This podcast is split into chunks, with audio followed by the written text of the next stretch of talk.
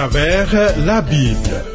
Une série d'enseignements tirés de la Bible préparée par le docteur Vernon Maggie du ministère Through the Bible, produit par Trans World Radio. Réalisation Abdoulaye Sango, présentation Marcel Mondiou-Do. Bonne écoute à tous.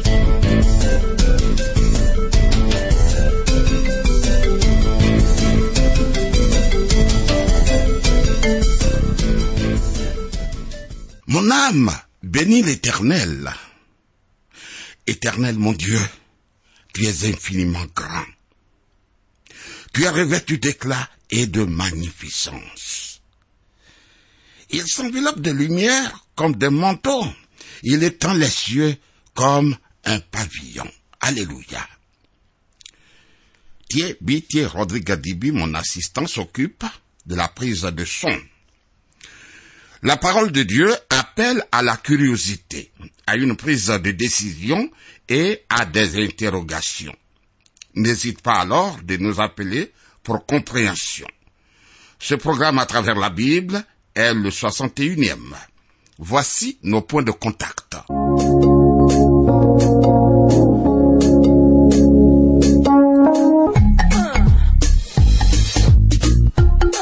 à travers la Bible.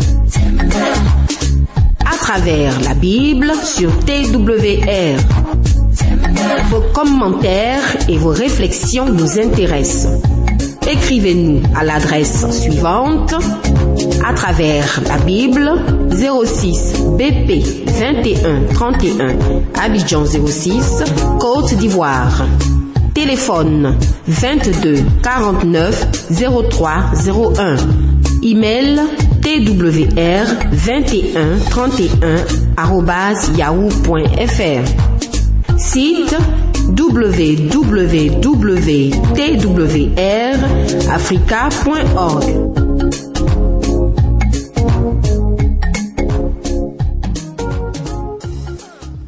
Poursuivons l'examen du livre de la Genèse, le livre des commencements. Dans le programme 60, nous avons été émerveillés par le comportement de Judas et de ses neuf frères. Joseph a également compris que ses frères ont vraiment changé. Ils ne sont plus ces religieux qui suivent un père consacré à Dieu que eux, ils ignorent. Après l'exposé de Judas qui a pris la défense de Benjamin, son frère cadet, décidé même à rester en prison à sa place, Joseph ne pouvait plus se contenir. Après avoir fait sortir tous les Égyptiens, il s'est fait connaître à ses frères. Émus tous, ils ont pleuré de joie. Le vieux Jacob doit venir en Égypte car la famine va continuer. Il dit à ses frères, Je suis Joseph, votre frère, que vous avez vendu pour être mené en Égypte. Puis il ajoute, Ne vous affligez pas et ne soyez pas fâchés de m'avoir vendu pour être conduit ici, car c'est pour vous sauver la vie que Dieu m'a envoyé avant vous. Il m'a envoyé devant vous pour vous faire subsister dans le pays et pour vous faire vivre par une grande délivrance. Ce n'est donc pas vous qui m'avez envoyé ici, mais c'est Dieu. Formidable. Les frères sont alors partis chercher le Père comme nous l'avons vu. Sans doute que Jacob pensait seulement séjourner en Égypte. Au plus, pendant quelques années, il y est entré avec quelques hésitations. En effet, Abraham avait connu quelques problèmes en Égypte et Dieu avait ordonné à Isaac de ne pas s'y rendre. C'est pourquoi Jacob avait besoin d'être rassuré par Dieu qu'il faisait bien d'accepter l'invitation de Joseph et de Pharaon. Il se demandait s'il ne s'était pas trompé. Continuons. Jacob installe sa famille en Égypte. Genèse chapitre 46, versets 1 à 3. Israël partit avec tout ce qui lui appartenait. Il arriva à Beersheba et il offrit des sacrifices au Dieu de son père Isaac. Dieu parla à Israël dans une vision pendant la nuit et il dit, Jacob, Jacob. Israël répondit, Me voici. Et Dieu dit, Je suis Dieu, le Dieu de ton père. Ne crains point de descendre en Égypte, car là, je te ferai devenir une grande nation. Dans l'Exode, le livre qui suit Genèse, nous apprendrons comment Dieu a tenu cette promesse. Il est dit, les enfants d'Israël furent féconds et multiplièrent. Ils s'accrurent et devinrent de plus en plus puissants, et le pays en fut rempli. Exode 1, verset 7. En Égypte, Israël a connu une véritable explosion démographique. Les Israélites sont devenus très, très nombreux. Genèse chapitre 46, versets 4 et 5. Moi-même, je descendrai avec toi en Égypte, et moi-même, je t'en ferai remonter. Et Joseph te fermera les yeux. Jacob quitta Beersheba, et les fils d'Israël mirent Jacob leur père avec leurs enfants et leurs femmes sur les chars que Pharaon avait envoyés pour les transporter. Voilà. La vie de Jacob se divise en trois phases qui correspondent aux trois endroits où il a vécu successivement. À Caran, chez son oncle Laban, Jacob est sous la domination de sa nature pécheresse. Au retour dans le pays des Canaan, après la rencontre avec Dieu à Péniel, Jacob lutte pour faire le bien, mais par ses propres forces. Enfin, enfin, en Égypte, Jacob marche par la foi. C'est vraiment de façon progressive, tu vois. Beaucoup d'entre nous ont connu une pareille progression. Au début, ils n'ont pas cherché à obéir à Dieu. Ensuite, ils ont essayé de plaire à Dieu, mais en luttant par leur propre force. Enfin, ils ont grandi dans la grâce et la connaissance du Seigneur Jésus-Christ, et ils ont commencé à marcher par la foi en lui. Voilà. Genèse 46, versets 6 et 7. Ils prirent aussi leurs troupeaux et leurs biens qu'ils avaient acquis dans le pays de Canaan, et Jacob se rendit en Égypte avec toute sa famille. Il amena avec lui en Égypte ses fils et les fils de ses fils, ses filles et les filles de ses fils et toute sa famille. Bon, à cause de la famine, Jacob a dû amener en Égypte tous ses troupeaux, aussi bien que toute sa famille.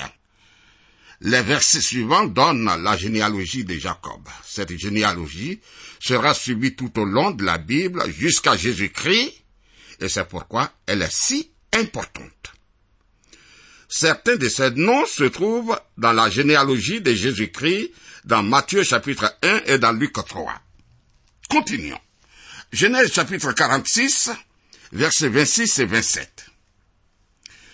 Les personnes qui vinrent avec Jacob en Égypte et qui étaient issues de lui étaient au nombre de 66 en tout, sans compter les femmes des fils de Jacob. Et Joseph avait deux fils qui lui étaient nés en Égypte. Le total des personnes de la famille de Jacob qui vinrent en Égypte était de 70. Bien. Dans la généalogie de Jacob, il y a des noms de personnes dont nous ne savons rien du tout et qui ne nous intéressent pas. Alors, pourquoi Dieu nous les présente-t-il? Parce que lui, Dieu, il les connaît et qu'il les aime et qu'ils sont importants à ses yeux. De même, Dieu connaît chacun de nous individuellement jusqu'à connaître le nombre de nos cheveux sur la tête, a dit le Seigneur Jésus. De plus, Dieu connaît chacun des milliards de personnes vivant dans le monde aujourd'hui. Et bien que la plupart ne pensent nullement à lui, Dieu a tant aimé le monde qu'il a donné son Fils unique, afin que quiconque croit en lui ne périsse point, mais qu'il ait la vie éternelle. C'est dit en Jean chapitre 3, verset 16, précisément. Tous, tous, toi et moi, nous entrons dans la grande famille de l'humanité par la naissance physique. Mais nous entrons dans la grande famille des enfants de Dieu seulement par la nouvelle naissance qui a lieu quand nous recevons le Seigneur Jésus-Christ comme notre Sauveur. Il a dit à tous ceux qui l'ont reçu, à ceux qui croient en son nom, elle a donné le pouvoir de devenir enfants de Dieu, lesquels sont nés non du sang, ni de la volonté de la chair, ni de la volonté de l'homme, mais de Dieu. C'est écrit en Jean chapitre 1 verset 12 et 13. Permets-moi de répéter ce que je viens de dire. Nous entrons dans la grande famille de l'humanité par la naissance physique, mais nous entrons dans la grande famille des enfants de Dieu seulement par la nouvelle naissance qui a lieu quand nous recevons le Seigneur Jésus-Christ comme notre Sauveur. À tous ceux qui l'ont reçu, à ceux qui croient en son nom, elle a donné le pouvoir de devenir enfants de Dieu, lesquels sont nés non du sang, ni de la volonté de la chair, ni de la volonté de l'homme, mais de Dieu. Jean chapitre 1, versets 12 et 13. Voilà notre lien de parenté. Voilà pourquoi nous sommes frères. Toi et moi faisons tous partie de la grande famille de l'humanité. Mais est-ce que nous faisons tous partie de la grande famille des enfants de Dieu? Avons-nous reçu le Seigneur Jésus-Christ comme notre Sauveur? Alors, faisons un pas. Jacob et Joseph réunis, enfin ils se retrouvent. Voilà, Genèse chapitre 46, versets 28 et 29. Jacob envoya Judas devant lui vers Joseph pour l'informer qu'il se rendait en Gozen. Joseph attela son char et y monta pour aller en Gozen à la rencontre d'Israël son père. Dès qu'il le vit, il se jeta à son cou et pleura longuement sur son cou. Tu vois, Judas, depuis son engagement de partir avec son petit frère Benjamin, que le Premier ministre exigeait voir jusqu'à son plaidoyer, agit véritablement comme un responsable. Ici, son père l'a encore renvoyé pour informer Joseph de son arrivée à Gozen, puisqu'il joue le rôle d'un aîné. Ami, par tes actes, tu peux prendre la responsabilité d'un grand frère, d'un père, ou même d'un grand-père. C'est bien possible. Oh, quelle émotion lorsque le père et le fils se retrouvent enfin après environ 25 ans de séparation. Quelle merveilleuse rencontre. Rien d'étonnant à ce que Joseph pleure longuement sur l'épaule de son père. Genèse chapitre 46, verset 30. Israël dit à Joseph, que je meurs maintenant puisque j'ai vu ton visage et que tu vis encore. Il est possible qu'après toutes les émotions provoquées par les allées et retours de ses fils en Égypte, et avant d'apprendre que Joseph était encore en vie, que Jacob, âgé de 130 ans, soit très affaibli et proche de la mort.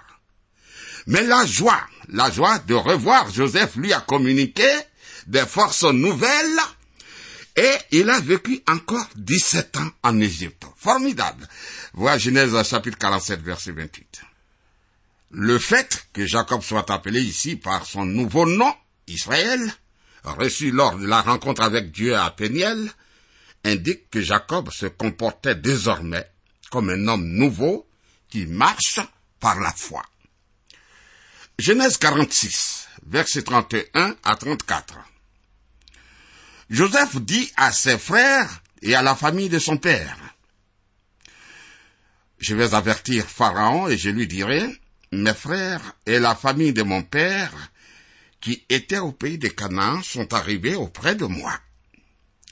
Ces hommes sont bergers car ils élèvent des troupeaux.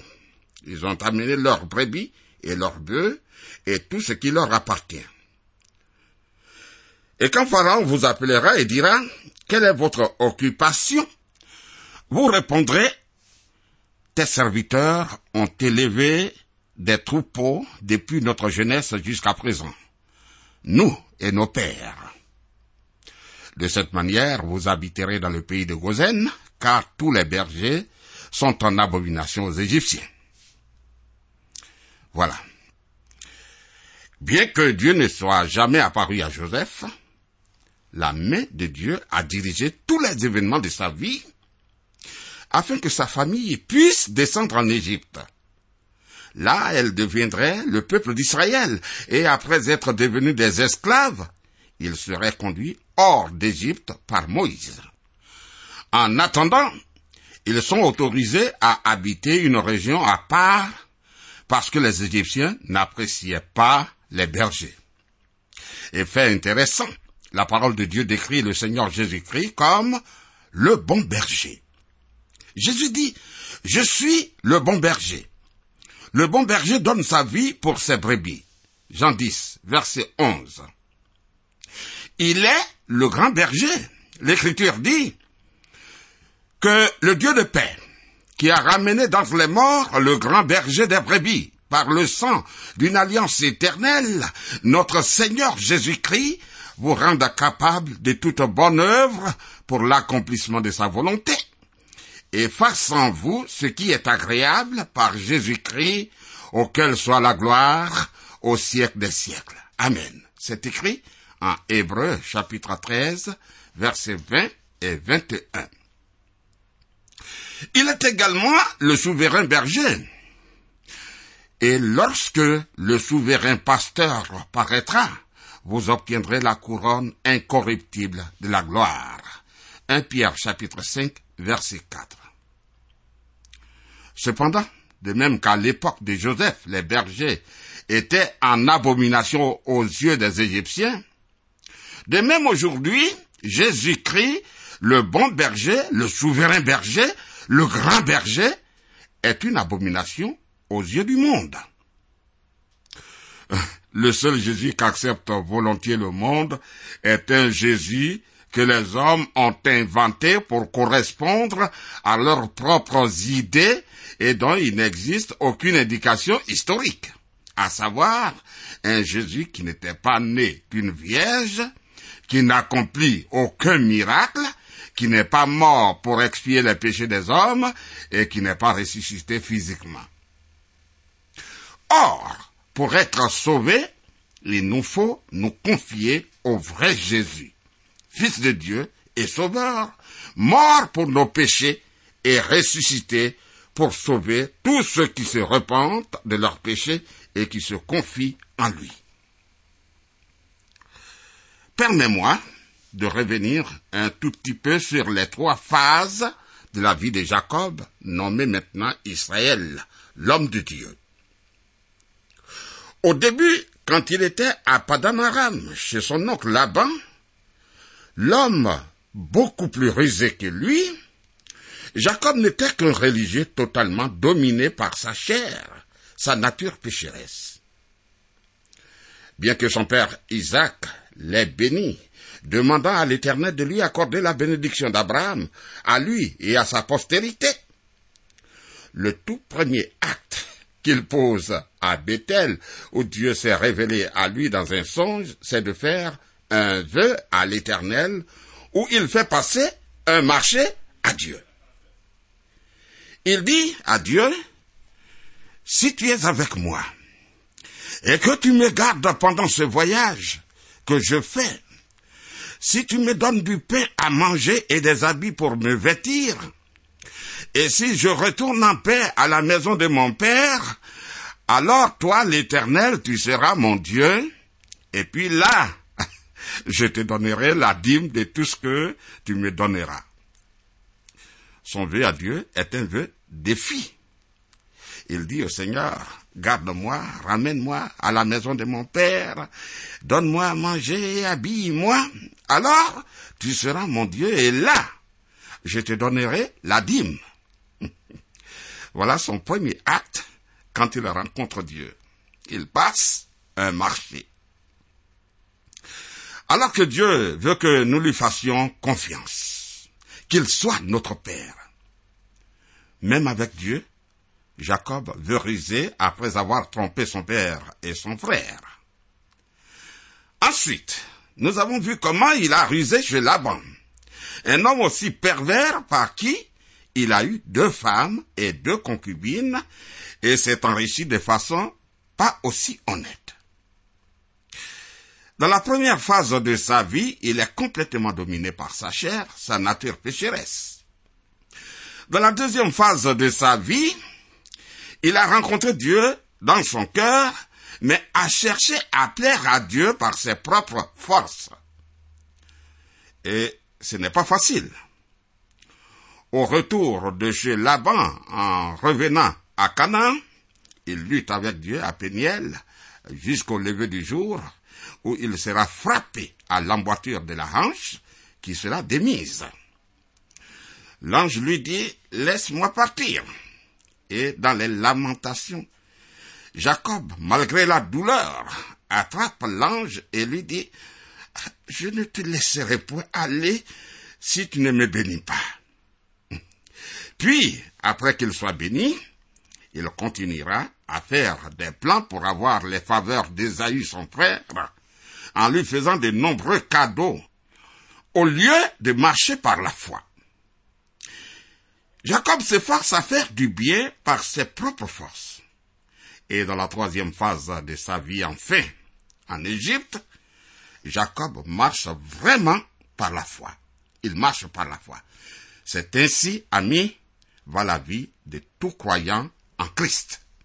Au début, on ne cherche pas à obéir à Dieu, on veut dribbler, tricher avec le Seigneur, et deuxièmement, on cherche à plaire à Dieu par nos propres forces, on s'efforce à ne pas faire ceci ou cela, et on trouve la vie chrétienne très difficile, très lourde. Puis troisièmement, enfin, on grandit dans la connaissance du Seigneur et on commence par marcher par la foi.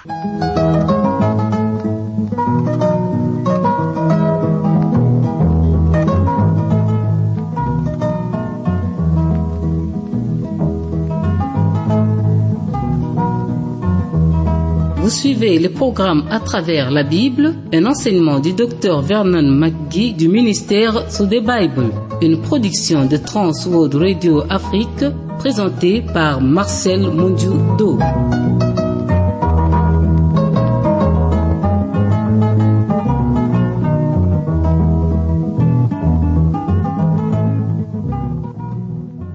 Permets-moi de relire le texte que nous venons de voir, Genèse 46, à partir du verset 1.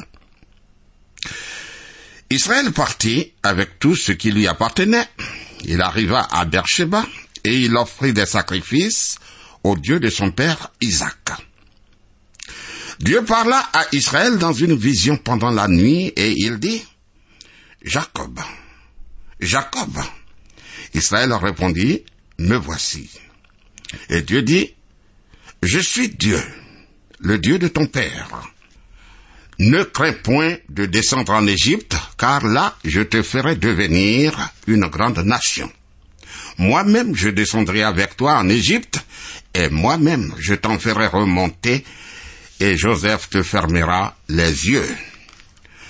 Jacob quitta Beersheba, et les fils d'Israël mirent Jacob leur père avec leurs enfants et leurs femmes sur les chars que Pharaon avait envoyés pour les transporter.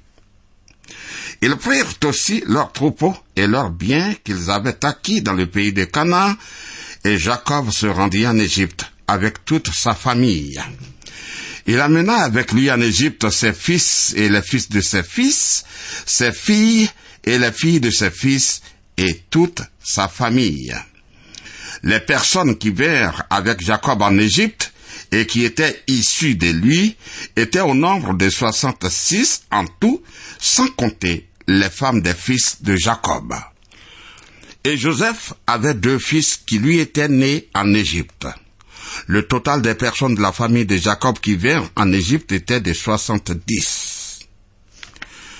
Jacob envoya Judas devant lui vers Joseph pour l'informer qu'il se rendait en Gozen. Joseph attela son char et y monta pour aller en Gozen à la rencontre d'Israël son père. Dès qu'il le vit, il se jeta à son cou et pleura longtemps sur son cou. Israël dit à Joseph, que je meurs maintenant, puisque j'ai vu ton visage et que tu vis encore. Joseph dit à ses frères et à la famille de son père, je vais avertir Pharaon et je lui dirai, mes frères et la famille de mon père qui étaient au pays de Canaan sont arrivés auprès de moi. Ces hommes sont bergers car ils élèvent des troupeaux. Ils ont amené leurs brebis et leurs bœufs et tout ce qui leur appartient. Et quand Pharaon vous appellera et dira, quelle est votre occupation? Vous répondrez, tes serviteurs ont élevé des troupeaux depuis notre jeunesse jusqu'à présent, nous nos pères. De cette manière, vous habiterez dans le pays de Gozen, car tous les bergers sont en abomination aux Égyptiens. Voilà, amis, nous nous arrêtons là. Je rappelle que notre bon berger, c'est Jésus-Christ qui dit, je suis le bon berger. Le bon berger donne sa vie pour ses brebis. Que le Seigneur soit avec toi, qu'il te bénisse. Tu peux m'appeler au 05 76 63 02. Dieu est avec nous. Amen. Vous venez de suivre le programme À travers la Bible, un enseignement du docteur Vernon Magui du ministère Through the Bible, une production de Trans World Radio. Pour tout contact, écrivez-nous à l'adresse suivante. À travers la Bible, 06, boîte postale 21 31, Abidjan 06, Côte d'Ivoire. Je répète, à travers la Bible, 06, boîte postale 21 31, Abidjan 06, Côte d'Ivoire. Téléphone 22 49 03 01. Je dis bien 22 49 03 01. Que Dieu vous bénisse.